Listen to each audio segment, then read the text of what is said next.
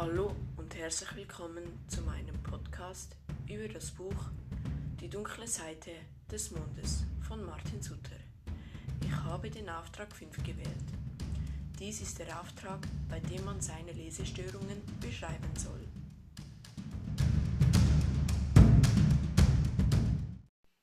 Jemand, der mich am meisten ablenkt beim Lesen, ist wahrscheinlich mein Hund.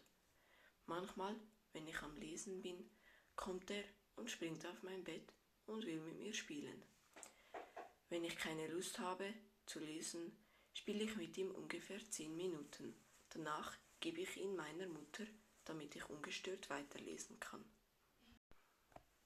Es kommt auch vor, dass ich im Buch vertieft bin und gar nicht mehr mitbekomme, was um mich herum passiert, bis dann unser Hund bellt und ich dann von der Geschichte abgelenkt bin. Meistens gehe ich dann aus meinem Zimmer und sage meinem Bruder, dass er schauen soll, dass der Hund nicht mehr bellt. Selten funktioniert es. Meine Brüder kommen manchmal auch in mein Zimmer und fragen mich etwas oder wollen an meiner Spielekonsole ein Spiel spielen.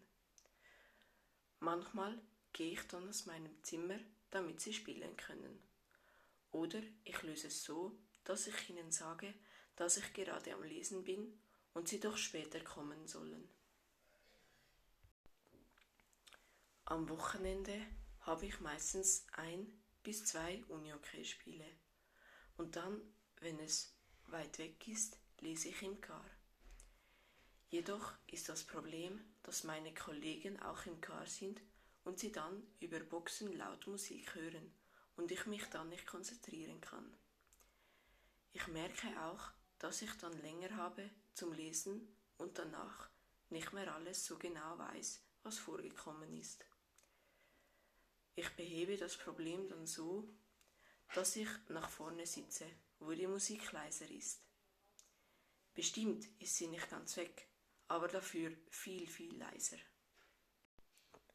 Etwas, was ich auch nicht gerne mache, ist am Mittag oder am Nachmittag zu lesen weil ich danach noch an mein Handy gehe und dann das meiste wieder vergesse.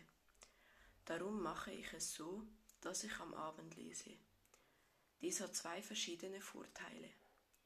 Erstens, ich lege mein Handy 45 Minuten vor dem Schlafengehen weg.